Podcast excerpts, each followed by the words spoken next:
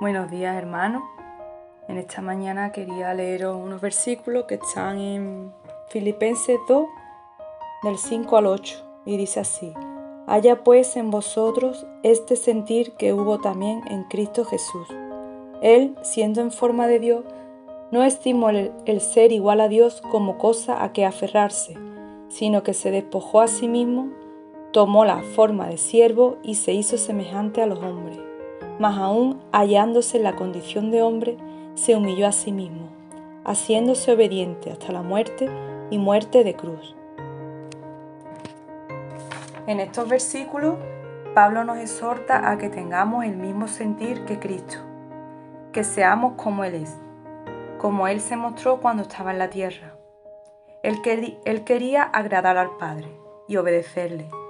Su sentido en la vida era cumplir con el propósito que Dios tenía para él, y en ello se conducía siguiendo a la voz de su Padre en todo momento. Nuestro sentir depende de lo que queremos alcanzar y que queremos conseguir, y se refleja en nuestra manera de pensar y de actuar. Pensamos y actuamos como Jesús lo haría. Nuestra manera de hablar o cómo tratamos a los demás nos puede decir si sentimos como Jesús o no. Jesús dejó todo lo que tenía se despojó, dejó su lugar, su posición en el cielo, para venir y tomar forma de hombre, de siervo.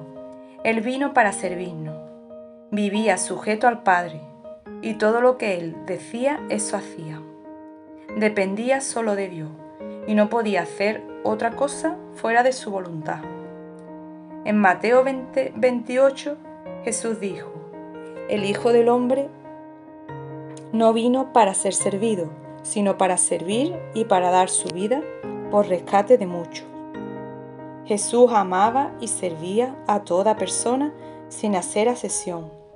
Él se juntó con los pecadores, con las prostitutas, con ladrones, con enfermos. Él buscaba el provecho de los demás y hacerles el bien.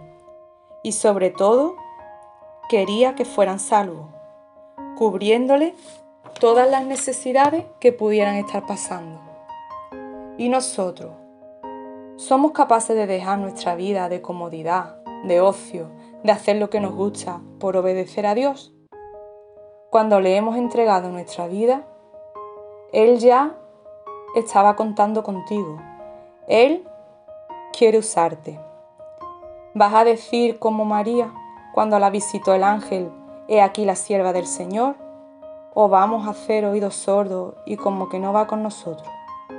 Seamos humildes y digámosle al Señor, aquí está mi vida, haz lo que tú quieras, me entrego a ti y quiero servirte. Jesús, nuestro ejemplo perfecto, llegó hasta la cruz y seguro que fácil no le fue, para nada, pero obedeció hasta el final y Dios le dio la mayor victoria de la historia. Fue el vencedor acabó para siempre con la muerte y el pecado.